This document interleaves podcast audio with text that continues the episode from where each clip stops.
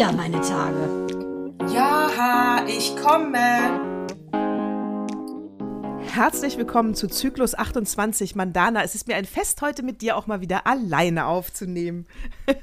Liebste Natascha, ich habe mir heute mhm. was ganz Besonderes überlegt. Achtung. Mhm. Das ist das Motto der Sendung.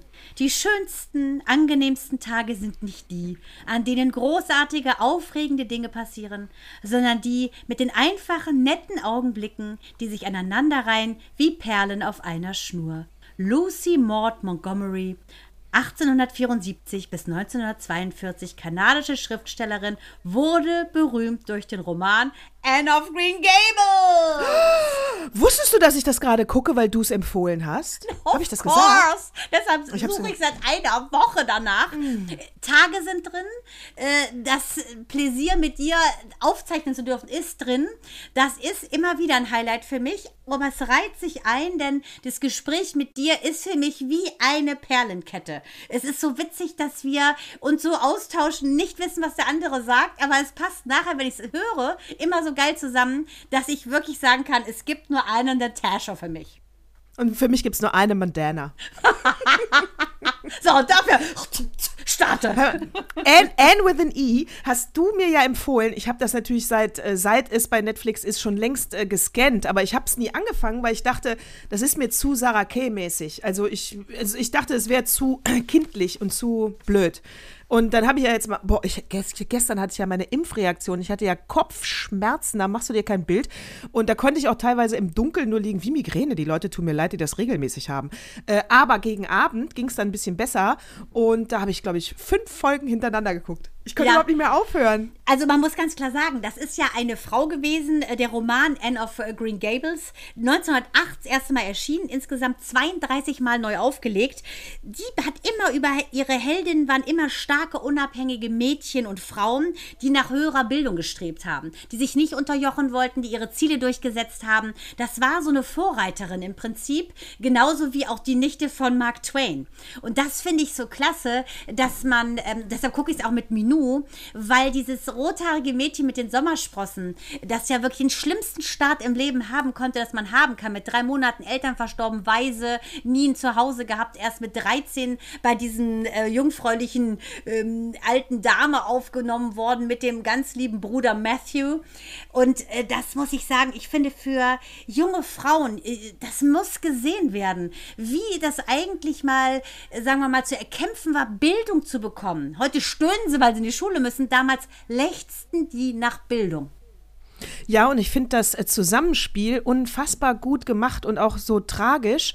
Äh, dieses, äh, wo du sagst, sie wohnt bei diesen älteren Leuten. Also sie, die äh, am Anfang ihrer Blütezeit steht und dieses Wissen aufsaugt und dadurch, dass ihr, dass sie den älteren Leuten immer klar macht, ich habe alle Möglichkeiten und ich bin die Heldin meines eigenen Romans, wird ja der Ziehmutter immer wieder klar, was sie alles verpasst hat. Marilla, ja, genau. Marilla. Marilla, ja, Matthew, oh Cuthbert. Aber das Schöne ist, wie dieses Mädchen, die aufbricht. Und das Thema Liebe wird auch so schön beschrieben, weil äh, Marilla hat, musste äh, den Matthew großziehen, weil die Mutter Depressionen hatte, nachdem der große Bruder verstorben war. Und so konnte sie ihre große Liebe ja nicht heiraten und ihr auch nicht folgen. Und ähm, das Dramatische finde ich eigentlich, wie dieser Wildfang, der eigentlich ein Junge sein sollte, dann als Mädchen da landet und die Herzen aufbricht mit ihrer Art Art. Äh, das ist, also ich, wenn ich Matthew auf dem Bildschirm sehe, heule ich. Auch Minou ist so berührt, weil äh, er sagt, die Liebe hat uns einfach überrannt und wir hätten nicht gedacht, in unserem hohen Alter, die sind so 70, an die über 70, äh, hat uns einfach nochmal so überrannt, dass wir jetzt erst leben. Und das ist so schön. Und wie die ihr dann bei den Banksachen hilft, weißt du, die ist ja auf jeder Ebene so pfiffig und behält immer einen klaren Verstand. Und ich würde die auch sofort adoptieren. Anne ja. with an E. Ich Anne with an E muss jeder zu Hause haben, Leute. Anne with an E. Ja, Anne with an E. Ja, das ist wirklich, ja, und, also, und auch den ganzen Ärger, den sie am Anfang ja auch die ganzen ersten Folgen in der Schule hat, weil sie, äh, weil sie immer missverstanden wird. Sie meint ja nichts böse, sie hat ja das größte Herz aller Zeiten, aber äh, allein schon durch ihre Vita, ihre Herkunft und ihre Persönlichkeit unterstellt man ihr ja immer, äh, sie ist ein schlechter Umgang für alle anderen. Ja, und einfach weil sie ein Weise ist, wird sie ja geächtet in der, in der sozusagen besseren Gesellschaft, obwohl das natürlich, ähm, Avonlea ist ja ein mini, mini, mini Ort. Das muss man mal sagen. Aber was ich auch so hart finde, ist, ähm, dass man diese Vorurteile schmelzen sieht. Ne? Sie wird ja zur Heldin, indem sie dann diesen Krupphusten äh, des kleinen Mädchens ähm, lindern oder helfen kann, weil sie, wie gesagt, schon selbst wie so ein Sklave auf andere Kinder aufgepasst hat in den Zeiten, wo sie zwischen Waisenhaus und irgendwelcher Knechtschaft hin und her geswitcht ist ist. Und das Coole finde ich, das ist eine Romanheldin, die ist ja wie Pippi Langstrumpf, nur intellektuell. Absolut, absolut, auch vom Casting her, wie die aussieht. Mega, wunderschön. Also ich persönlich liebe Rothaarige. Ich liebe Rothaarige. Die sind so selten wie nur was und ich liebe Rothaarige. Aber Matthew hat ja seine Liebe auch nicht bekommen, ne? Nee. Das war ja wohl die, die Kleidermacherin, ne? Ja, ja genau. Ja, ja, hat sie ja auch versucht zu vermitteln, ne? Anne, so cool. Ja, es ist einfach mega. Aber, ja, ja, aber äh, egal, auch wenn ihr jetzt da draußen meint, wir würden hier spoilern, die Serie lohnt sich trotzdem. Das ist so schön und romantisch erzählt. Anne with an E, super für sonntags nachmittags mit der ganzen Familie. Eine Folge geht eine Stunde, da sollte man sich ein bisschen Zeit nehmen. Ja, das stimmt. Und vor allen Dingen, du bist da noch nicht, ich bin ja schon fast durch. Äh, wie die denken, dass man schwanger wird, ist auch so cool. Die denken schon alleine vom Miteinander spoilern, miteinander tanzen, wenn man einen Mann berührt. Also die haben gar keine Ahnung, ne? Jahrhundertwende, Leute, die sind im Dunkeln, die Mädchen. Also es ist nochmal ganz spannend zu gucken, was wir Frauen einfach erfechten mussten für Normalitäten, Leute. Lächerlich. Nur weil wir Frauen sind, mussten wir für Dinge kämpfen, wie manche Menschen nur weil sie eine andere Hautfarbe haben. Das ist völlig krank und ich finde, das ist eine Bombenüberleitung zum Moms-Shaming. Ja, da, äh, gut, dass du es ansprichst, in der Tat. Äh, da habe ich ja, äh, wir folgen ja beide Marie Nasemann auf Instagram und die hat ja gerade mal so ein mehr als normales, unscharfes Bild gepostet und es ging natürlich voraus, ein anderer Post, dass sie wirklich sauer war, weil sie da irgendwie geschrieben hat, sie gibt ihr Kind mit einem Jahr in die Kita und hat daraufhin einen Shitstorm geerntet. Und da muss ich sagen, äh, pff, mit welcher Arroganz äh, die Leute meinen, da andere beurteilen zu können, das muss ich sagen, da bin ich doch jedes Mal wieder erstaunt über so eine kackendreiste Art. Ja, genau. Das muss ich auch sagen. Ich, ich finde es immer wieder. Es ist völlig egal, ob es ein Orban ist aus Ungarn, der meint, man müsse Jugendlichen den, den Zugang zu homosexuellen in, äh, Themen verwehren oder Informationen oder so andere Menschen, die meinen, sie urteilen über dich, dein Kind und dein Leben, wann und wo du dein Kind abzugeben hast und wohin. Wie kommen Menschen dazu, zu behaupten, behaupten, sie wüssten besser für dich und dein Leben, wie es läuft. Das ist mir ein Riddle. Das ist ja und vor allen Dingen, was machen, was müssen das für in sich unglückliche Menschen sein, die andauernd darüber urteilen wollen? Und da kann ich auch nur sagen, äh, ich meine, die, die jetzt äh, Marie Nasemann, ich denke, sie möchte wieder mehr arbeiten oder so, äh, ähm, jetzt da geschitstormt haben, dass sie nach einem Jahr ihr Kind in die Kita gibt, da kann ich nur sagen, wer hat denn da geschitstormt? Die, die zu Hause sitzen, äh, auf Hausmütterchen machen, auf Kosten des Mannes leben, also Sozialschmarotzer sind, weil sie noch nicht mal mehr die Rente erwirtschaften, die eigene? Da sage ich nur, ganz ruhig, ganz ruhig, wenn ihr da motzt über die Frauen, die arbeiten gehen. Ja, weißt du, ich finde, es ist, auch, es ist ja ein Privileg, es ist ja ein Privileg zu sagen, ne? ich bin zu Hause, und ich kümmere mich nur um die Kinder. Ja. Das ist ein Privileg, aber ganz klar, Leute, man muss sie nicht shitstormen. Experten sind sich nämlich einig, dass Kinder total davon profitieren, wenn die früh zum Kita-Besuch gehen. Und Leute, ich bin das beste Beweis. Kinder, die spät in den Kindergarten kommen mit drei oder vier, die haben totale Probleme mit Zahlen. Jetzt habe ich endlich in der Recherche auch den Grund gefunden für meine Dyskalkulie. Kinder, die, die früh in, in, in der Kita sind, meine Kinder sind monstermäßig super in Mathe. Minou hat ja ungefähr gesprochen, nachdem sie aus dem Bauch gefallen war, konnte ja reden. Also konnte die schon mit ein, drei Viertel in eine komplett normale Kindergartengruppe gehen. Die hat sie kein Geschwisterkind. Natürlich bin ich ein super Entertainer. Ich habe auch die Prager Wickelgruppe alleine mit ihr gemacht und immer so getan, als hätten wir noch andere dabei. Aber da war es klar, es ist egoistisch, dass sie nur mit mir zusammen ist. Ich wollte, dass sie Kinder trifft, dass sie mal was weggenommen bekommt, um zu, mir zu zeigen, das ist das Leben. Ja, und ich muss auch sagen, das ist ja auch eine Kulturfrage. Also ich zum Beispiel, äh, meine Kinder sind mit drei, glaube ich, in den Kindergarten gekommen, drei plus spätestens vier, aber ich glaube drei waren sie, Anton dreieinhalb. Und äh, ich wollte das jetzt vorher auch nicht. Ich war zu Hause, ich war Hausfrau, ich hatte fünf Jahre Erziehungsurlaub genommen, konnte mir das leisten, wollte mir das leisten und fand das super so. Ich habe zwischendurch so projektweise gearbeitet, da hat dann meine Mutter Tagesmutter gemacht und äh, das heißt, da war ich auch dann immer sehr flexibel, weil meine Mutter da ja schon in Frührente war. Also das heißt, eine absolute Luxusposition, die ich aber auch toll fand für die ganze Familie und für meine Kinder. Aber zum Beispiel, wenn du in Frankreich groß wirst oder in Holland, in Holland hast du sechs Wochen Mutterschutz und dann kannst du wieder arbeiten gehen, sonst bist du deinen Job los. Oder in äh, Frankreich, da gibt es seit ich denken kann, mein Cousin war schon auf einer Ganztagsschule, die geht bis 17 Uhr nachmittags, dafür haben die keine Hausaufgaben auf, äh, kommen also haben ihre ganzen Schulsachen auch in der Schule, die machen zu Hause nichts, die gehen in die Schule bis 17 Uhr. Das heißt, die Eltern können super arbeiten gehen und sich einrichten. Und da sind die auch schon im ganz frühen Alter. Engländer, glaube ich, geben die auch schon in die Preschool und äh, Nursery und was weiß ich noch alles. Also es ist ja auch eine Kultursache, wie man das möchte. Und das kann man nicht verurteilen. Also das kann man gar nicht beurteilen. Das ist gut, für jeden gut, so wie er es macht. Muss ich ganz ehrlich sagen, sehe ich genauso. Ich weiß nur, dass mein Vater uns unterstützt hat, auch finanziell, weil ähm, Micha ja da noch eine, so eine Weiterbildung gemacht hat. Und das hätten wir gar nicht stemmen können ohne meinen Vater. Und das war ein Luxus, weil er sagte, er möchte, dass ich bei dem Kind bleibe, solange es geht. Und das finde ich ist so eine Sache. Ähm, Mael war ja dann ähm, in der Krippe, da war der knapp zwei. Und der wurde Opfer von dem roten Paul. Also das ist der einzige Rothaarige, den ich nicht mag.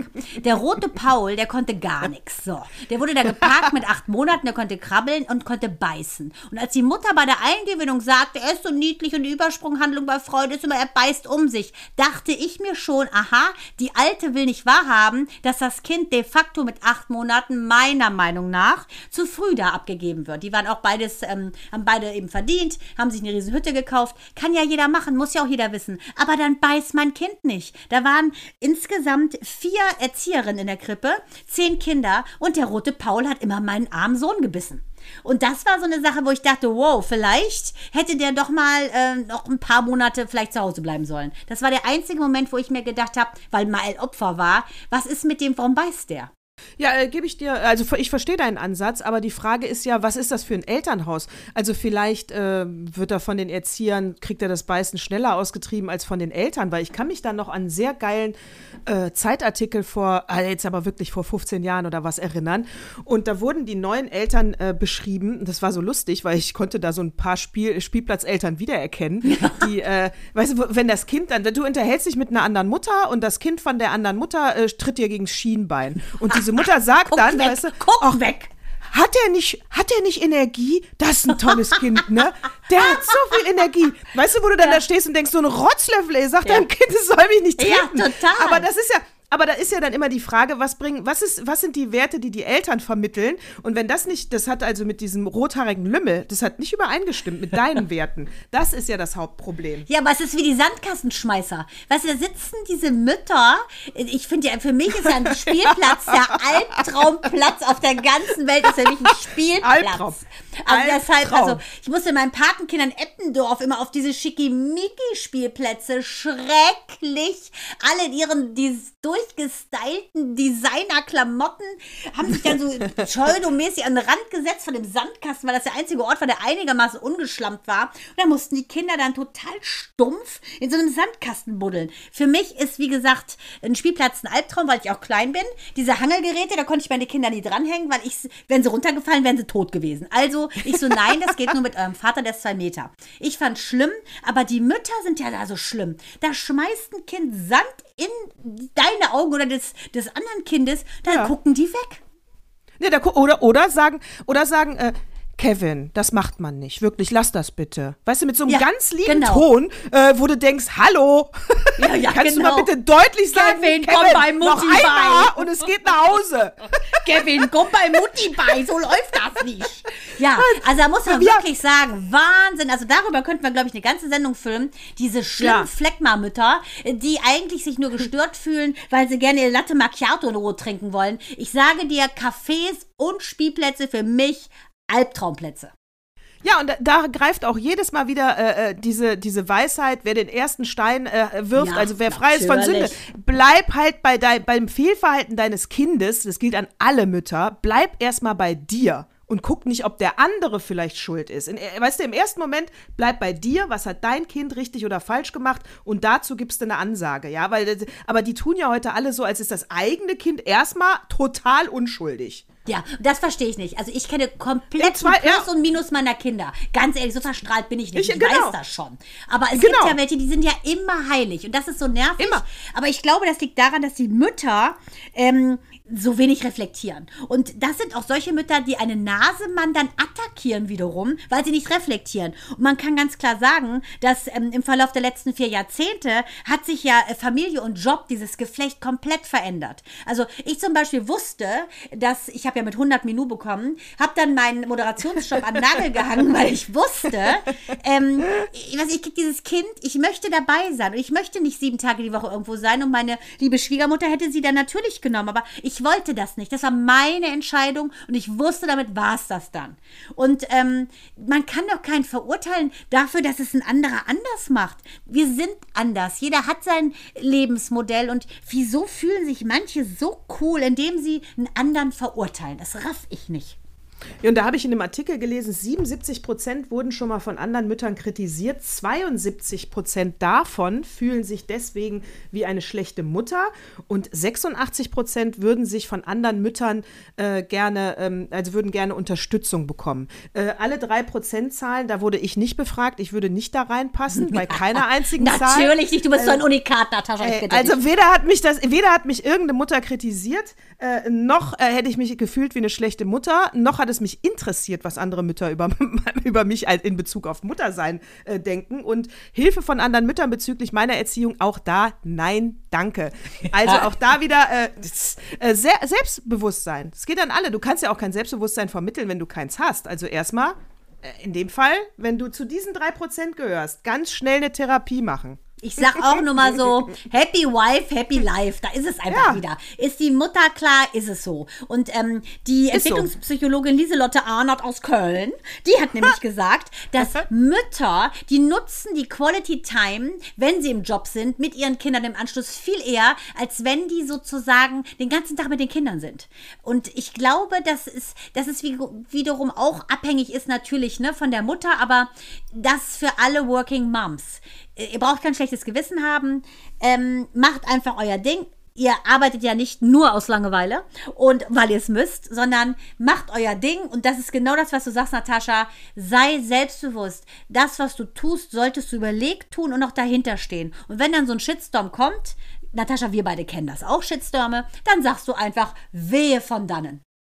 Wehe von dannen. Und wie du sagst, äh, eine glückliche Mutter ist eine gute Mutter. Deswegen äh, sage ich ja auch immer, es gibt kein festes Modell. Ich zum Beispiel, da wurde der Moritz geboren, da hatte ich ja diese fünf Jahre äh, oder drei Jahre Erziehungsurlaub äh, eingereicht bei meiner Firma. Und nach sechs, sieben Monaten dachte ich, oh Gott, ich verblöde, ich kann nichts mehr, ich verpasse alles, ich kriege keinen Anschluss mehr in die Berufswelt.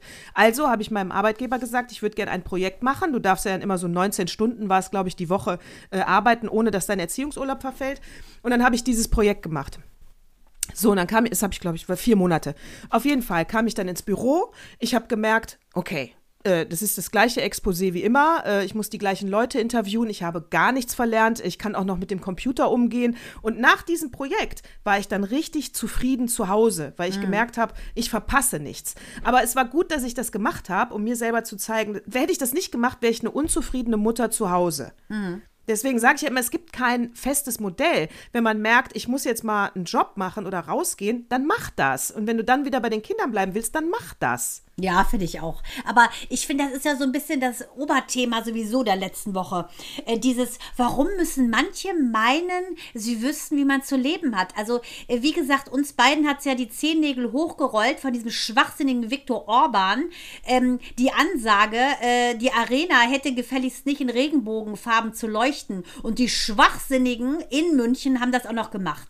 Da frage ich mich ganz ehrlich, wie kann denn jemand äh, eine Form der Liebe Liebe verurteilen. Liebe ist nicht zu verurteilen. Ob sich Männer lieben, ob sich Frauen lieben. Wer zur Hölle hat das Recht zu sagen, dass das eine gut und das andere schlecht ist? Und das verstehe ich nicht. Wie können Menschen anderen Menschen diktieren, wie sie zu leben haben? Wie geht das?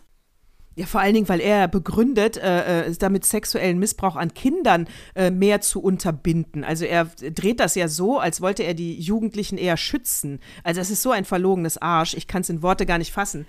Aber äh, die UEFA. Genau, und das weißt du, das, das Paradoxe ist ja auch, Ehe ist ja da erlaubt, ne, die homosexuelle Ehe. Aber ich meine, ganz ehrlich, ist, hat der so nur alle am Strüsschen, dass, dass er per Gesetz ja, wollen die verhindern, dass Jugendliche Informationen rund um die Sexualität bekommen, als wäre das, äh, keine Ahnung, ein Sündenfuhl. Anne with an E, erinner dich, da ist ihr bester Freund, muss auch seine Homosexualität verheimlichen. Da wussten die noch nicht mal, dass es gleichgeschlechtliche Liebe gibt. So sehr haben sie das unter, sagen wir mal, ja, Damm gestellt. Hallo, wir sind 2021, 2021. Ne, und die Tante in der ersten Staffel, die war doch auch lesbisch. Joe, Tante Joe, natürlich. Die ganzen genau. Bohemians, genau. ne, die Künstler. Genau. Und das ist ja da, wo er sich auch so wohl fühlt, Anns bester Freund.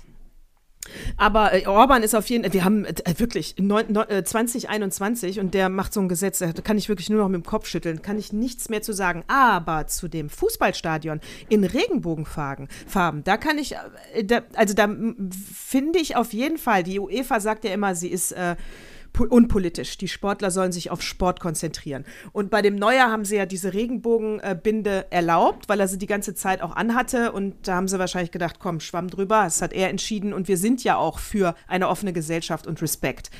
Und bei dem Stadion, da muss ich sagen, da hat man es der UEFA jetzt auch nicht leicht gemacht, ne? Weil wer jetzt von Anfang an, weil wir ja den Pride Month haben, jedes Stadion immer in Regenbogenfarben gewesen, dann wäre das Glas klar, dann hätten sie eine Möglichkeit gehabt zu sagen, ja, mach das.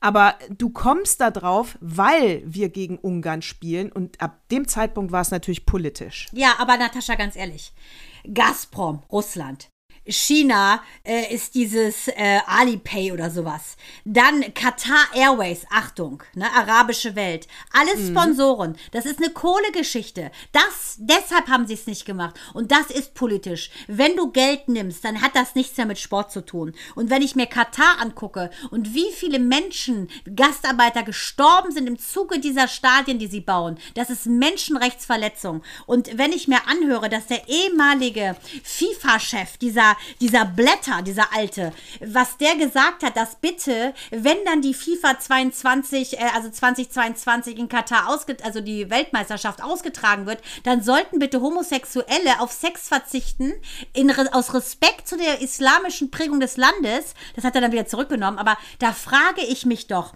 das ist politisch, sorry, es geht nur um ja. Kohle. Katar, äh, diese ganzen arabischen Länder, ich habe mal durchforstet, wo es die Todesstrafe gibt, noch auf Homosexualität. Da kippst du doch um. Die ganz ja, muslimisch geprägten Länder, ne? Guck mal, Sierra Leone zum Beispiel, lebenslänglich. Und bei Frauen dulden sie es, wahrscheinlich, weil es eine Fantasie ist. Bei Männern ähm, ist es äh, bis hin zur Todesstrafe. Und das kann nicht sein, dass man in so einem Land eine Weltmeisterschaft feiert, wo, äh, so, wo 32 ähm, Länder teilnehmen. Das kann nicht sein.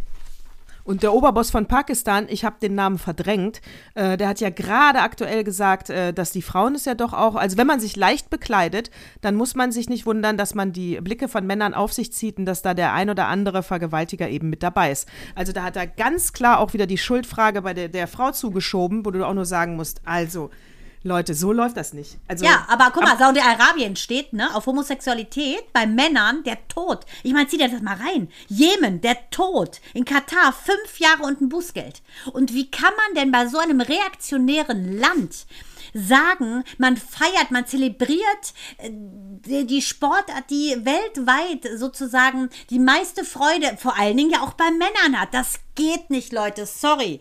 Es geht einfach nicht. Ich finde, der hätte schon, der neue hier, dieser Italiener, der hätte eigentlich sagen müssen, Leute, geht nicht. Giovanni, ja, ähm, ich glaube, Anfantino heißt der, der jetzt der Nachfolger von diesem äh, schlimmen Blätter. Ich, das ist nur, geht nur um Kohle und das ist nicht in Ordnung. Aber ja, das ist auch nicht in Ordnung und das ist ein korrupter Haufen, die UEFA und die FIFA. Aber, äh, aber das kannst du nur von innen ändern. Ich könnte mir ja vorstellen, dass in Katar weniger Leute gucken. Ich habe ja jetzt schon das Gefühl, bei der EM ist nicht so ein großer Hype wie sonst. Ja, aber ganz ehrlich, ich meine, die, die arabischen Fußballer sind ja jetzt auch nicht gerade bekannt für ihr tolles Fußspiel. Das ist auch nichts. weißt du, vielleicht sind wir, keine Ahnung, Wüstenreiten, Wüstenschiffreiten wären die vielleicht da. Aber das finde ich halt auch so lächerlich. Weißt du, es ist lächerlich. Die fliegen in der ersten Runde raus. Und lächerlich ist auch, dass äh, bei, äh, im äh, dänischen in der dänischen Mannschaft jetzt Corona-Fälle aufgetreten sind. Und lächerlich daran ist, dass ja die, äh, die UEFA auch gesagt hat, bei den ganzen Promi-Leuten, die anfliegen fürs äh, Achtelfinale da nach London und so, ne, dass sie gesagt haben, nee, nix hier zehn Tage in Quarantäne. Das sind VIPs, die da kommen. Die haben nur 48 Stunden Zeit. Die kommen fürs Spiel und fliegen am nächsten Tag wieder. Also auch für diese wichtigen, tollen Menschen mussten die Corona-Regeln gebrochen werden. Ja, das Corona ja. weiß das auch, das Virus. Äh. Das macht den Bogen um die VIPs. Also ja, so Bigotterie. Natascha, Bigotterie. Ich glaube, es wird mein nächstes Tattoo. Es ist nicht zu fassen, das muss ich auch wirklich sagen. Und, äh, weißt du, Amnesty International, äh, die ackern sich ein ab, bringen da 153 Seiten über dieses Unrecht, was da in Katar passiert ist. Und es, es interessiert einfach keinen. Und das kann ich nicht nachvollziehen. Ich kann es nicht nachvollziehen. Genauso wie ich, wie ich es nachvollziehen kann, dass in Deutschland, der BRD, seit 1994 erst die Homosexualität nicht mehr strafbar ist. Die nannten die ja immer die 175er, das war dieser Paragraph, äh, der Homosexualität ähm, strafbar äh, hat, äh, ja, strafbar, als strafbare Tat hat hinstellen wollen. Ich, ich frage mich manchmal wirklich, wir fliegen zum Mond, aber wir kriegen das nicht hin. Ja, ich bin vor allen Dingen auch wirklich da ein bisschen müde, sprachlos und äh, auch manchmal wirklich verwirrt. Wie oft musst du dem Menschen erklären, was menschlich ist? Ja, genau, Natascha. Das Adjektiv, das sollte man doch eigentlich mit der Mutter, Mann. mit der Muttermilch oder von mir aus mit Adaptivmilch aufgesogen haben. Also ich meine, so viel Gehirnkrebs kann es doch gar nicht geben, dass nee. so viele Leute so irre immer wieder denken und du immer wieder diese gleichen Parolen predigst. Ja, wirklich, ja. Ich, also ich muss auch sagen, ich bin der schier, ich kann es nicht fassen, weil es so unlogisch ist. Also ich bin jetzt kein logisch denkender Mensch, aber alleine vom Menschlichkeitsaspekt muss man doch ganz klar sagen, ähm, Sklaverei, Ausgrenzung, das spürst du doch schon in dir, dass das nicht in Ordnung ist. Ich ja. verstehe das nicht. Aber was ja. ist denn mit dem? Denen? Sind das irgendwie ja. so von Alien besetzte? Ich habe gerade Seelen im Fernsehen gesehen. Von Alien besetzte oder was? Das ist doch unmenschlich. Ja, und dann denkst du am Ende auch, mein Gott, da macht doch die scheiß Arena in Regenbogenfarben. Ey, wen interessiert das denn jetzt? Wir haben Pride Months, mach die Lampen an. Richtig, weißt du, im Diskutier nicht drüber. Ja, genau. Weil immer das, immer das Palaver und dies und dann machst du doch einfach an und halt's Maul. Richtig. Mann. Ja, ich sehe es genauso. Also, äh, ja. ich meine, wenn die Türkei schon äh, sozusagen modern ist, ne? denn die sind ja säkular, Trennung von Religion und Staat. Ich meine, Leute, da müsst ihr euch mal klar werden. Ne? Also, da ist seit 1852 Homosexualität kein Strafbestand mehr. Und wenn die Türkei schon weit vorne ist, das bedeutet schon einiges. Natascha, lass uns Thema wechseln, machen wir was Lustiges. Hast du was? La, la, ich habe, naja, ich habe auf jeden Fall in dem Zusammenhang, wir haben ja jetzt auch wieder Hölzgen auf Stöckchen, aber wenn wir nochmal kurz zurückspulen, waren wir ja bei Working Moms Moms. Und das ist natürlich eine ganz tolle Serie auf Netflix. genau. Denn eigentlich ist Orban eine Frau gewesen und ist jetzt ein Mann und deshalb so militant. Genau. So, Working Moms ist, eine, ist mein absoluter TV-Tipp. Da geht so eine Folge 20 Minuten. Die ist sehr, sehr, sehr modern, sage ich mal. So spielt in der jetzigen Zeit. Ist eine kanadische Sitcom, aber jetzt nicht denken, das wäre Studio mit Publikum. Nee, das spielt ganz normal draußen. Also der Deutsche würde es Serie nennen. Ähm, und die Idee zu dieser Working Moms-Serie hatte Catherine Reitman. Und die spielt auch die Kate Foster. Und dann spielt dann noch ihre, äh, also vier Frauen lernen sich in einer Krabbelgruppe kennen. Äh, das ist noch äh, Anne Carlson, Jenny Matthews und Frankie Coney. Frankie Coney wird auch nachher lesbisch, damit hätten wir, damit darf diese Serie auch schon wieder nicht in Ungarn ausgestrahlt werden. Und, Doch, bei äh, Frauen sind sie tolerant. Bei Frauen haben sie so Ach, Fantasies so? in ihrem Kopf. Ja, na klar. Ja. Frauen überall, ne? Das, das, geht, das geht klar. Ist, ist ja noch bigotter. Ja, klar. Na gut. Also, ähm, das ist so, und das sind äh, das Einzige, was die, die Frauen lernen sich in der Krabbelgruppe kennen. Das Einzige, was die Frauen am Anfang verbindet, ist, dass sie alle wieder arbeiten gehen wollen. Und natürlich treffen sie da auch auf Mütter, die nicht arbeiten gehen. Und sie treffen auf Moms-Shaming und sie treffen auf, auf, auf lustige Dinge und wie sie ihren Alltag meistern. Es geht um Stress, Alltag, Familie, Beruf und Muttersein. Meine absolute Empfehlung. Ich war gestern, wie hast du da wieder die Brücke geschlagen? Wunderbar. Thema eröffnet, Thema geschlossen. Zack, Haken dran. Nächste Rubrik. nächste Rubrik. Ich habe auf jeden Fall noch hier einen Lifehack, den muss ich loswerden, den finde ich ganz lustig. Äh, also, äh, wenn es ist ja, wir wissen, wenn also es ist ein, es ist schon ein längeres Gesetz, dass du nicht mehr anonym angerufen werden darfst, um damit dir irgendwas verkauft wird am Telefon. Die Nummer muss eingeblendet werden. Und jetzt hatte ich lustigerweise, woher auch immer die Penner meine Nummer gekriegt haben. Ähm, auf jeden Fall gab es, gut, Datenphishing, ist mir auch Äh, wurscht. aber übrigens, Natascha, danke. Die Hermes-Tasche ist immer noch nicht da. Aber danke. Vielleicht haben die durch diese Aktion meine Nummer. Verdammt nochmal. So, auf jeden Fall haben die, also jetzt äh, hatte ich Telefonterror, ne? Rief äh, alle möglichen Leute, die mir neue Verträge und dies und das. Und dann äh, zwischendurch konnte ich natürlich auch nicht dran gehen und dann sehe ich natürlich die Nummer, weil das ist, schreibt ja das Gesetz vor. Und dann denke ich, ja komm, ruf sie zurück, weil ich war so in Rage. Ich wollte einen anmotzen, ne? Ich weiß, Dass was kommt. weißt ja, genau. Ruf sie zurück, kommt da, diese Nummer ist nicht, vergeben. vergeben. Fuck, dachte Hatte ich auch. das Hatte ich auch genauso. so, und jetzt kommen wir zu meinem Lifehack. Ja, äh, das heißt, die nächste Nummer ist, die rufen an Heidelberg, Berlin, äh, äh, Frankfurt, alle Wiesbaden, alle möglichen Vorwahlnummern in Deutschland. Ich, es klingelt wieder mit einer Vorwahl, die ich nicht kenne, geh dran, ne? Natascha, äh, die Stimme. Ja, wir hier machen eine Umfrage, ich sag mal Strom, äh, welchen Stromanbieter haben Sie denn? Ich. Äh, kann ich Sie auf der Nummer zurückrufen? Ich kann gerade nicht. Äh, nee, wieso? Nee, nee, ich melde mich dann wieder. Klock aufgelegt. Und nie wieder gemeldet, oder? An, aber die anderen, also es waren ja mehrere Nummern, die rufen so. Und dann beim dritten habe ich gesagt, kann ich sie auf dieser Nummer zurückrufen? Und das ist so geil, wie hysterisch die reagieren, ne? Äh, warum haben sie jetzt keine Zeit? Daraufhin ich, nee, aber ich habe alle Telefonnummern, die dann nicht zu erreichen sind, der Polizei gemeldet. Ich muss das kurz mit ihrer auch testen. Und dann so, die, die, die, kein Anschluss unter dieser Nummer. Schon wieder Panik im Gesicht. Ich habe Also, so werdet ihr die los. Fragt einfach, ob ihr zurückrufen Wie könnt. geil! Ich habe nämlich mich schon gewundert. Ich habe mich das gleiche gemacht, auch zurückgerufen. Dachte, hä? Und dann mit einer habe ich mich richtig gestritten. Da hat die mir nämlich erzählt, ja, ihr Abo ist ja jetzt hier nochmal dran. Und ich so, nee, ich habe gar kein Abo. Ja, natürlich haben sie ein Abo. Die wurde so rotzenfrech. Und ich dann so, hören Sie mal, erstens reden Sie mal langsamer. Und das sage ich. Und zweitens, ich habe da nichts unterschrieben. Wo Sie meine Nummer her haben, weiß nur Natascha El Kasri, sonst keiner. Und dann hat die total, ja, ich bin ja nicht dafür da, sie zu überreden. Klick, hat aufgelegt. Da hatte ich auch echt Ruhe. Man muss sich mit denen einfach streiten. Man muss sich mit denen einfach streiten, definitiv. Und, ähm, und dann ist mir noch in den Sinn gekommen, bevor wir natürlich zu Opa gleich kommen, aber hier habe ich noch zwei Sachen, die ich loswerden muss. Einmal, ähm, da war hier in Brisant, habe ich das gesehen, und zwar von äh, Frederike von Möllmann. Kennst du die? Die ist auf jeden Fall, na, die, na, die ist umgebracht worden, schon äh, 20, 15, 15 Jahre her oder so, also lange. Äh, und äh, die ist umgebracht worden und äh, so, und dann ist der Täter äh, gefasst worden, äh, ist schuldig gesprochen worden. Die sind in Revision gegangen und in der Revision ist er freigesprochen worden. Ja. Und, mhm. Und jetzt äh, 2004, also Jahre später, äh, legt mich nicht auf das Jahr fest, aber Jahre später konnte man jetzt eine DNA-Analyse machen, wie, wie so ein CSI-Drehbuch. Und dann hat man den Vater ins Polizeipräsidium bestellt und hat ihm gesagt, wir haben eine DNA-Analyse gemacht, ihr, äh, das war der Täter. Definitiv, aber wir können ihn nicht das zweite Mal für die gleiche Sache anklagen. Ja, auch das- nicht, wenn wir neue Beweise haben. Das kennen So. wir aus LA Law. Genau, und das ist in Deutschland auch so. Also auch wenn es neue Beweise gibt, zweimal für die gleiche Sache ist nicht.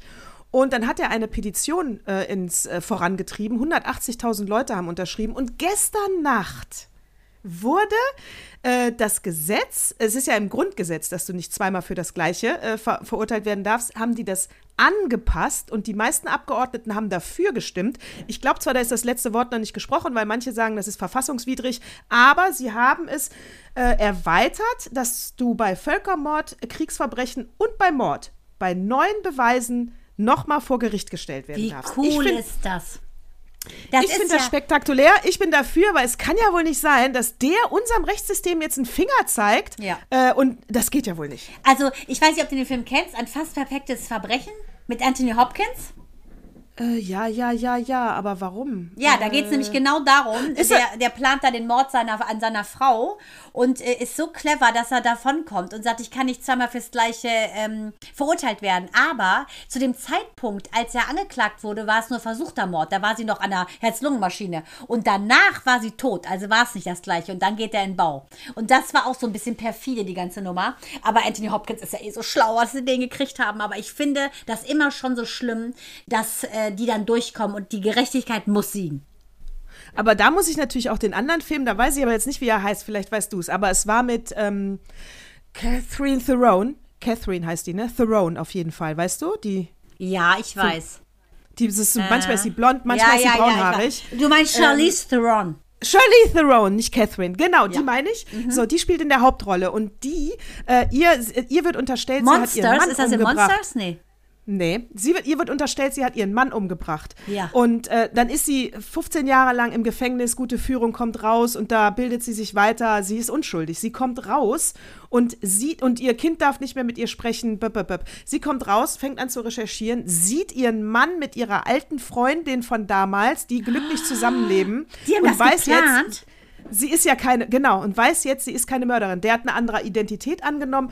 Und was macht sie? Sie bringt ihn um und kann nicht nochmal dafür in den Knast. Nein, wie cool. Da muss man sagen, aus, also weil es eine Frau ist, Natascha, da geht's natürlich. Da geht's Da natürlich. geht's. Da also geht's, gar keine äh, Frage. Gut mitgedacht. Den Mord, für, was sie längst abgesessen hat, den hat sie mal schön nachgeholt. Und äh, ja, fand ich gut, ne?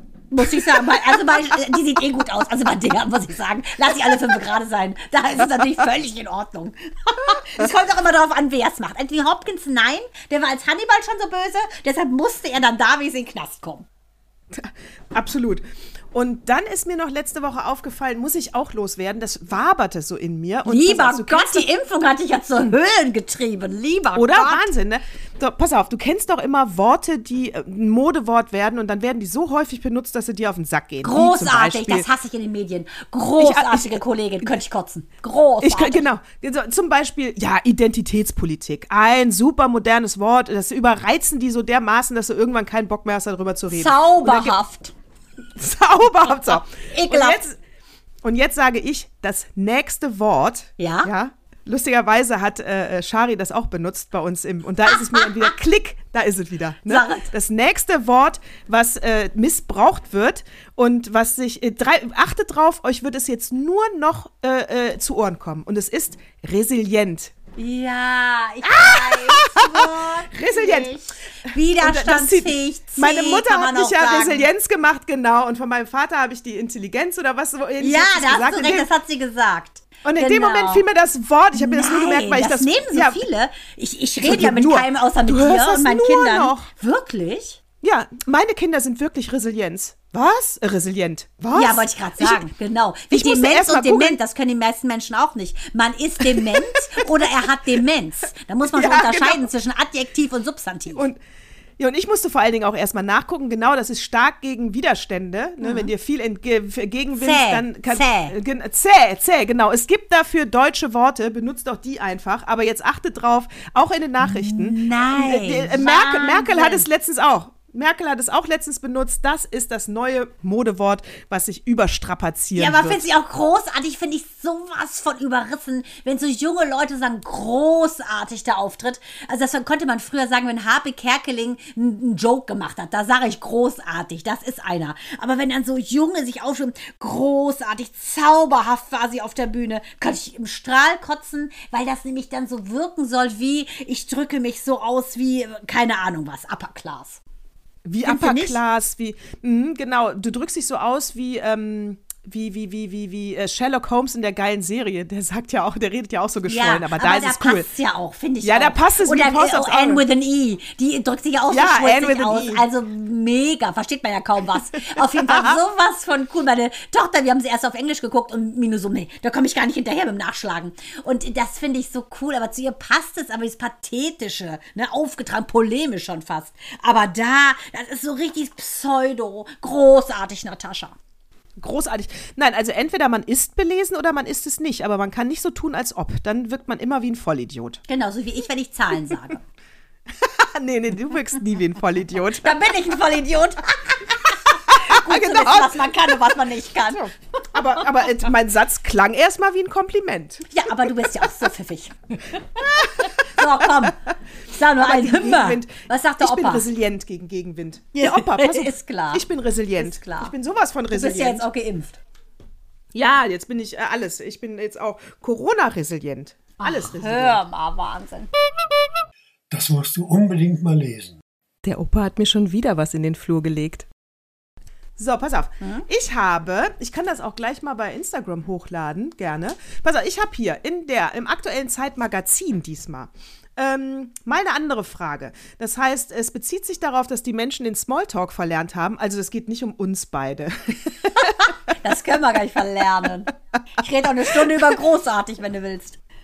Äh, die, äh, die, äh, die den Smalltalk aufgrund von Corona, von der Pandemie verlernt haben, weil die äh, ja sozial scheu geworden sind. Und wenn du jetzt Leute auf, triffst, die du kennst, weil du ja wieder raus darfst, äh, dann, dann ist das Einzige, was du sagst, bist du schon geimpft oder wohin fahrt ihr denn in den Urlaub? Ja? Und das Zeitmagazin hat sich mal die Mühe gemacht, ein paar Fragen aufzuschreiben, die man fragen könnte, um in einen guten Smalltalk zu kommen. Nein. Und da habe ich und das ist ganz süß. Und da habe ich ein paar angestrichen und ich dachte, die machen wir jetzt mal. Ja, okay. Ich sag mal Alles so, klar. Challenge accepted. Challenge accepted. Äh, was ich übrigens auch nicht mehr haben kann, wenn Promis, wie zum Beispiel auch der äh, Tommy Schmidt, den ich sehr, sehr mag, wirklich an jeder zweiten Stelle im Interview sagt, "Ah, es ist so schön, mal wieder Leute zu sehen. Wer ist Ey, denn nochmal Tommy Schmidt? Wer ist denn nochmal Tommy Schmidt? Vom gemischten Hack, den Ach Podcast. so, Mann, der, na, den finde ich ja richtig witzig. Ich finde den super, aber er kann doch nicht andauernd sagen, ich bin so froh, mal wieder Leute zu sehen. Er nimmt eine Late Night nach der anderen auf, der arbeitet voll durch, Mann, der das sieht doch meint er andauernd ironisch. Leute. So einer meint sowas nicht ernst. Nee, der meint das ernst. Das Ehrlich? ist so eine Ps- Pseudo-Pseudo-Verständnis. Mag ich auch nicht. Also pass auf. Bin ich resilient. Bin ich resilient. bin, ich resi bin ich resilient. Kann ich nicht mit. Äh, so, pass auf, pass auf. Pass auf. Also die erste Frage wäre: Ein Gericht, das du als Kind gehasst hast, aber heute liebst. Das soll ein Beginner sein, also ein Start-up sozusagen für ein, äh, für ein Smalltalk. Pff, Was habe ich denn als Kind nicht gegessen? Lass mich überlegen. Ein Gericht oder kann es auch irgendwas sein? Mhm. Es kann auch irgendwas sein. Ähm, was ich früher nicht mochte. Geht es auch umgekehrt? Was? Äh, nein, es ist genau so gemeint. Sonst funktioniert dann der Smalltalk nicht. Aber ich könnte doch sagen, früher habe ich Leber gegessen, heute nicht mehr. Äh, gut. Äh, gut, äh, dann würde ich sagen, Ja. äh, Oliven. Ich habe früher keine Oliven gegessen, jetzt esse ich Oliven. Du? Oh, Oli ja, Oliven, muss ich leider sagen, es wäre auch mein Platz 1. Und Käse. Käse war ich auch nicht so. Der, also der Stinkekäse habe ich als Kind auch nicht gegessen. Dieser Tilsiter oder was? Dieses Stinke-Ding. Ach, Und heute, heute esse ich aber Käse gerne. Gut. So, Ja, dann haben wir ja ein gutes Gespräch geführt, würde ich sagen. Hör mal, ja, also bis jetzt ist der Zeit wieder der Artikel noch nicht, noch nicht äh, bestätigt. Ne? So ein Satz und Ende. Ne? Pass auf, Ja. warte. Äh, welcher Gegenstand aus deinem Besitz, der objektiv nichts oder fast nichts wert ist, ist dir unendlich wertvoll? Gut, da muss man erstmal Besitz haben. Was ist mir denn unendlich wertvoll? Also als Einstieg für einen Smalltalk finde ich das ja auch Hammer. Mann, Also da muss man ja so überlegen. Ja, äh, wahrscheinlich wäre das die Holzkiste aus Persien geschnitzt. Da habe ich früher meinen Schmuck drin gehabt. Natürlich Modeschmuck, Leute. Und ich habe immer noch keinen. Und echten. Äh, da, das ist so ausgekleidet mit so rotem Samt. Mache ich mal ein Foto. Es ist so eine, äh, so eine Holzschatulle mit so Schnitzereien, typisch persisch natürlich. Und hat so einen Herzverschluss. Ähm, das hat mein Vater mir mal von der Reise mitgebracht. Ähm, ich denke, der Wert ist äh, nichts, aber ideell sehr hoch. Das würde ich sagen, ja. Ich würde sagen, meine Rolex. Äh, Spaß. Ach, du bist doch so resilient gegen Ich bin so eine Mammon. Kuh. Nein, ich sage, mein, es gibt, ähm, den habe ich auch immer noch. Das ist ein, oh, meine Haare, mir ist so heiß. Äh, das ist ein, ähm, ein Teddybär, den mein Vater auf einer Kirmes geschossen hat für mich. Das ist so ein Nein. kleiner brauner, super, super äh, wertlos, aber ideell natürlich, unfassbar Natürlich. wertvoll. Habe ich immer noch. Und äh, also, das, das ist ja der, der erste Teddybär, den mein Vater mir auf einer Kirmes geschossen hat. Süß. Kannst du, aber hast du den noch zu Hause jetzt? Ja, Ja, da kannst du mal schön ein Foto von machen. Äh, mach ich. Äh, mach ich. Äh, so, pass auf. Ich, ich, ich habe hier noch eine Frage. Ja. Äh, äh, warte, warte, warte, warte, warte. Was gibt's denn hier? Äh, gibt es eine allererste Erinnerung Mhm. im Kleinkindalter, von äh, der du denkst, das war die erste überhaupt? Ja, Welche ist das? Sofort. Oh, Haltet euch fest. Und zwar, da war ich in Saarbrücken. Mein Vater war da in der Klinik und da waren wir bei so einer Oma. Ähm, wie hießen die denn? Sauerwein hießen die. Da hat mein Vater dann äh, irgendwie vorher mal eine Wohnung gehabt, so, bevor der dann nachgezogen sind. Und dann hat die mir in ihrer Küche, ich erinnere mich nur, es war wie so ein dunkler Schlauch, diese Oma hatte so eine Kittelschürze an und dann hat die mir ein Mancherie gegeben, Leute. Ich dachte, es ist Naschi. Mein Vater wusste natürlich auch nicht, dass das Alkohol ist. Und dann habe ich das gegessen und habe so auf den Boden, das war so ein PVC-Boden gespuckt. Und lass mich nicht lügen, wie alt war ich denn da? Ich glaube, da war ich so dreieinhalb. Das weiß ich genau. Und wenn ich heute Mancherie rieche, äh, dann erinnere ich mich sofort wieder daran. Ich kann auch immer noch kein Mancherie essen. Ähm, die schwarze Schokolade mag ich, aber diesen Schnaps und die Kirsche spucke ich aus. Wie geil ist das denn? Das ist, das ist eine sehr lustige Geschichte. Die ich habe, aber lustigerweise ist es beides mit was Negativem verbunden. Guck, pass auf, jetzt kommt meine. Äh, da war ich auch höchstens drei oder vier und spiele in Köln-Hohlweide. Da hatten wir nämlich in der Zillestraße äh, das Reihen-Endhaus. Das heißt, wir hatten einen recht großen Garten und ähm, war aber so ein ganz kleines Häuschen. Ne? Also ich meine, wer Hohlweide kennt, weiß, das ist schon eher upper, äh, Down Class, nicht Upper Class. Ja, gut, mit der Rolex in der Tasche bist du irgendwie in die falsche Richtung geradelt. Aber gut. Ja, der verdammt, die ist aus? China. Richtig. Mhm. Die, so, pass auf. Und da habe ich äh, barfuß natürlich gespielt und da waren diese Gänseblümchen auf der Wiese und da bin ich natürlich in eine Biene reingetreten. Ah, das tut weh. Und äh, deswegen werde ich meine Tante, die da gerade aus, äh, äh, Tante Suat, die da gerade aus Damaskus zu Besuch war, nicht vergessen, weil die diese asoziale, aber doch effektive Idee hatte, dass da muss unbedingt Knoblauch drauf, damit das Gift rausgezogen wird. Und das tut ja weh wie Sau. Ach, ich kannte das nur mit Zwiebeln. Geht das auch mit Knoblauch? Ja, bei Ausländern mit Knoblauch.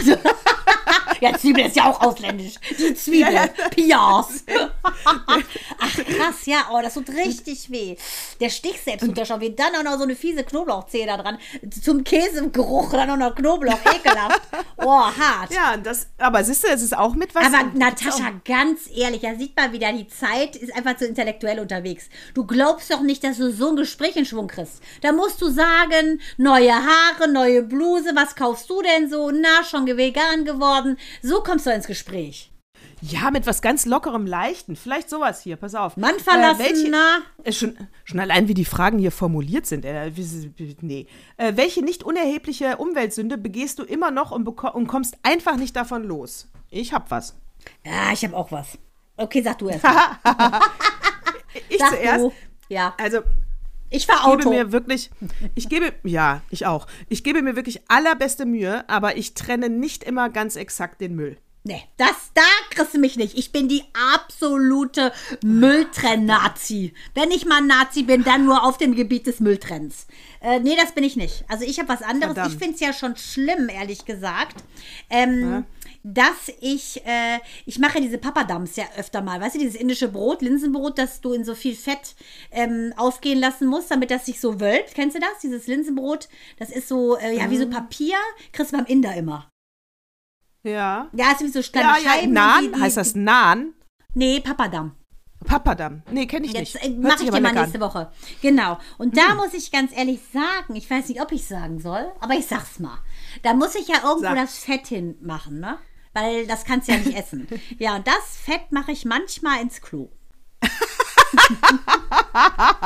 Geil, wie so, wie so eine Beichte. Aber auch nur, weil mein Mann sagt, mach's dahin und nicht in den Garten. So, und wenn du jetzt so einen Smalltalk so anfängst, dann kommst du total an den Ökonazi, der dreht sich doch direkt um und geht. Ja, das sind ja meistens, sind ja alle so Gutmenschen geworden. Ist ja auch aufgefallen. Irgendwie hat das ja, alle geläutert oder sie sind hysterisch geworden und äh, soziophob oder sie sind zu Gutmenschen geworden. Das Allergeilste, jetzt waren wir irgendwie, ähm, mein Mann hat einen äh, Schirm, so, so einen Sonnenschirm bestellt, ne?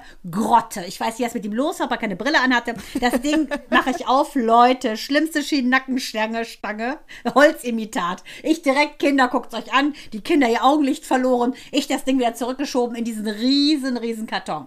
Ich so direkt da angerufen, Leute, ist nicht. Von Lidl war das übrigens. So, ich erstmal Micha geschrieben. Ich so, was hast du denn bestellt? Äh, out of sane. Schrecklich, muss sofort zurück. Wir das Ding also gelabelt zurückgebracht. Da war der da ohne Maske im Laden und wir treffen eine Bekannte, Und die glotzt ihn die ganze Zeit, konnte ihn nicht angucken. Jetzt dachte ich, weil mein Mann natürlich turbo gut aussieht, dachte ich, steht die auf den, will aus Respekt zu mir den nicht anglotzen, weil der ja so gut aussieht und sie das nicht zeigen will. Ja, und dann merken wir dann, als wir dann irgendwie über den Tiefkühlcroissant singen, dass mein Mann gar keine Maske anhatte. Dann hat die den so angeglotzt, sie konnte ihn nicht angucken wie den Antichristen oder wie so, wie, weißt du, wie so ein, wie so ein äh, Vampir, der, der Knoblauch sieht, weil der keine Maske hatte. Aber sie wollte nicht so spießig sein und sagen, du hast ja keine Maske.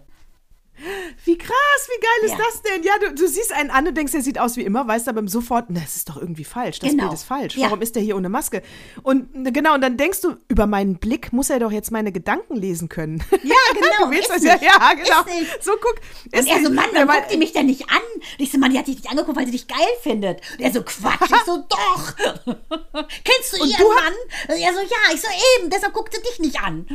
Und du hattest so eine Maske an, oder was? Natürlich, ich bin ordentlich.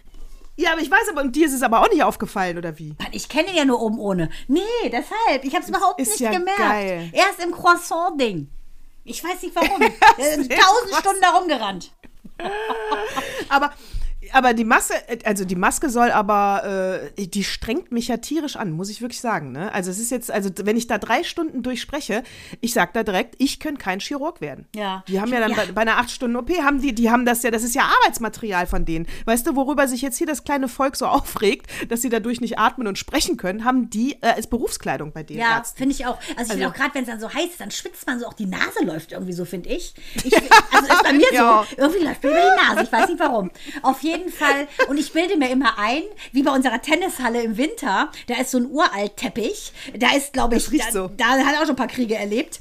Das ist so, als wenn sich so kleine Fasern in die Nasenhaare legen. So empfinde ich das.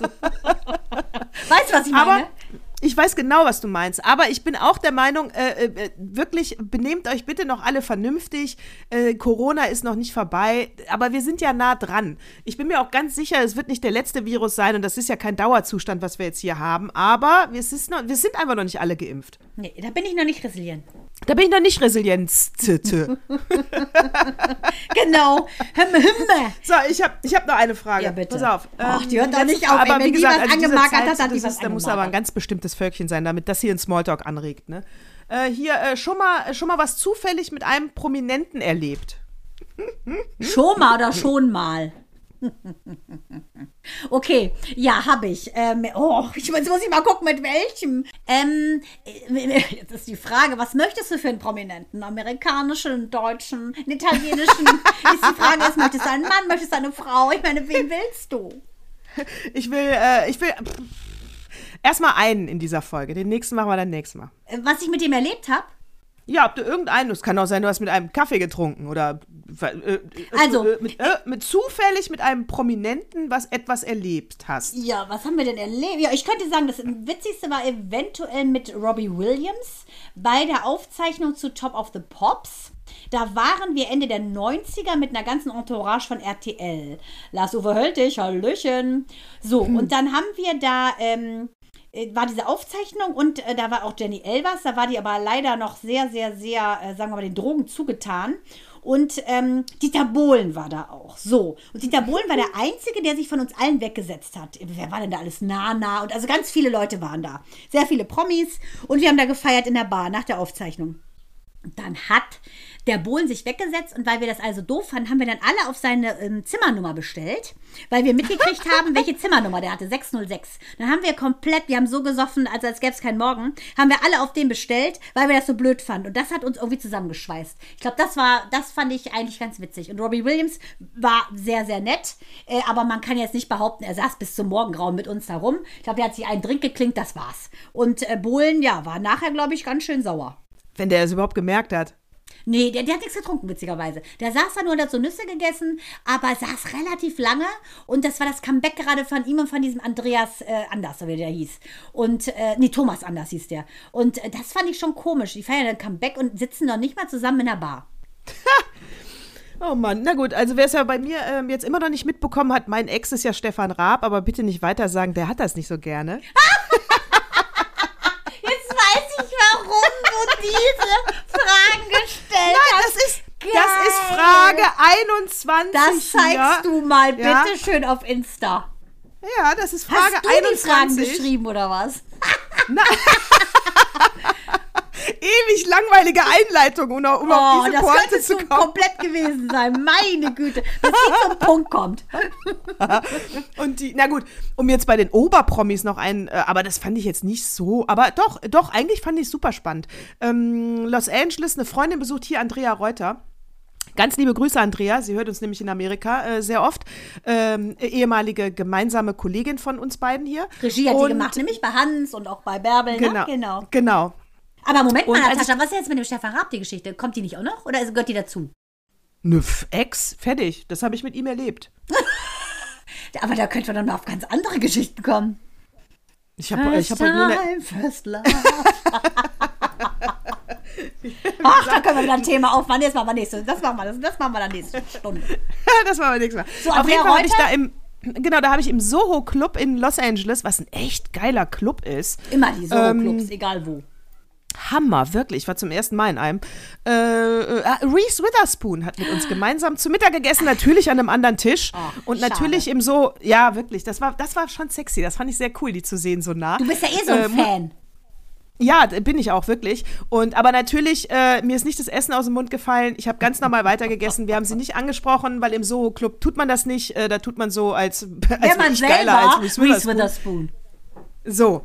Und äh, von daher habe ich sie nur gesehen. Und, äh, aber das war cool. In einem Raum. Ich habe mit Reese Witherspoon in einem Raum gegessen. Hm, Mein cool. Vater war mal so geil, der war in äh, Las Vegas mit seinem Freund Musafarian und dann äh, haben wir Paula Abdul, wir haben immer Paula Abdul geliebt, ne? Und auf Ja, einmal sieht er cool. so ein Video, damals haben wir noch Videos geguckt und dann sagt er so, mit der habe ich gegessen, deren ähm, Kuschel des Kind, das Kuscheltier des Kindes ist runtergefallen, das habe ich ihr gegeben. Wie so, du hast Paula Abduls Kuscheltier aufgehoben, jetzt komplett durchgedreht und ich habe mal auf der Straße Ellie McDowell getroffen in Los Angeles und halte ich fest, oh gut, ich, ich rede jetzt nicht weiter. Ach, frag mich manchmal was anders. Fra Ich bin Geiler- resilient. Ich höre auf. ich bin. hör auf. Ich bin, ich bin resilient. Und wenn, äh, egal wie oft du fragst, ich sag nichts mehr zu Nee, dem jetzt- Thema, nee. zu meinem Ex. Ich bin da total resilient. Ah, da überlege ich mir mal einen schönen Fragenkatalog, meine Liebe. Ah, herrlich, da freue ich mich drauf. Ja, gut, also. Äh, Ich überlege jetzt nochmal, ich könnte jetzt nochmal was zum Schulsystem sagen, aber das wird wirklich zu viel. Das Ja, mache ich auch das- nächstes Mal. wenn du da Aber das loslegst. steht, das steht seit drei Folgen bei mir auf dem Zettel. äh, Das ist nächste Woche definitiv dran. Äh, Und äh, sonst muss ich sagen. Also sag mal, wo fährst du morgen? Fährst, du fährst, wo fährst du morgen eigentlich hin? Fährst du schon in den Urlaub? Um, um mal die richtig geile Smalltalk-Frage hier zu stellen. Fährst du schon in den Urlaub? Ich wollte gerade sagen, äh, so sollten wir es doch nicht machen. Nee, ich fahre doch, mit ich fahr doch mit den Kindern schon mal nach Korbach vor, bereite Ah, alles das- ja, vor, ja, damit ja, das dann auch nächste Woche vor. schön wird, wenn du dann kommst. Und Nadine Fingerhut, wir werden ja eine Session haben zusammen. Wir werden singen, Natascha und ich tanzen im Background. Es wird Bilder geben, es wird lustig. Ich freue mich total auf dich. Ich bin gespannt, wie, wie wir uns wiedersehen, äh, welche Region wir als erstes küssen. Und ich bin auch gespannt, ähm, ja, mit Nadine Fingerhut einfach einen schönen Abend und dir zu verbringen. Und ja, mal gucken, was wir uns so ausdenken an Smalltalk. Ich, genau, das ist nächstes Wochenende. Das heißt, dann nehmen, abgesehen davon, dass wir uns seit über 20 Jahren nicht mehr live gesehen haben, freue ich mich auch riesig. Und äh, ich, wir nehmen ja das erste Mal dann in einem Raum auf. Ich habe schon die ganze Zeit mir Technik-YouTube-Videos angeguckt, wie man dann zwei Audiospuren auf einen Computer. Wenn ich es nicht hinkriege, sitzt du einfach oben und ich unten oder umgekehrt. Genau. Meine Schwester hat schon gesagt, ne, die hat ja jetzt gerade ihre vierte Klasse verabschiedet und die hat für jeden so süß so Bilderrahmen äh, gemacht mit so ganz niedlichen Namen. Melinda ist äh, lustig, schlau, mathematisch interessiert. Für jedes Kind hat sie so einen tollen äh, Rahmen gebastelt und sagt, keiner von uns kann in ihr Arbeitszimmer, weil da sieht's aus wie Honk. Wir müssen unten ins aufgeräumte Wohnzimmer. Deshalb wird es schwierig, es sei denn, wir nehmen im Bad auf, ähm, dass wir zwei Räume finden. Aber irgendwie wird schon klappen. Nein, ich habe ich hab das ja herausgefunden, wie es mit einem geht. Ich weiß, ich weiß jetzt genau, wie wir beide Tonspuren, wie dein Mikrofon auch an meinen äh, äh, sexy Laptop eingeklickt wird und dann haben wir eine Spur direkt. Also, da könnten wir vielleicht an der Stelle jetzt Zyklus 28, könnten wir eventuell auch mal unseren Soundmaster Axel einfach mal huldigen. Lieber Axel, vielen Dank, dass du unser Geplapper aushältst. Wir mittlerweile Noise Gate gedrückt haben, damit das Geraschle und Getrinke nicht mehr ganz so laut ist. Und vielen Dank, dass du dir die ganzen Nächte um die Ohren schlägst, ähm, ob unserer Fehler, die wir bei der Aufzeichnung machen. Vielen Dank dafür, dass unser Podcast überhaupt hörbar ist. Noisegate habe ich diesmal vergessen. Sorry, Axel. Von mir ein ganz dickes Sorry. Gut, du bist ja die Ehefrau. Ich wollte eigentlich nicht wieder auf Frondienste zu sprechen kommen, das wollte ich auch auf nächste Woche schieben, aber Natascha, wird wohl Zeit. Wird wohl Zeit. Oh Mann. Horror. Das Ja, Laster. dann würde ich sagen, sind wir am Ende der Show angekommen und wir könnten langsam aber sicher sagen Servus, Servus. Baba. Baba. Thank you.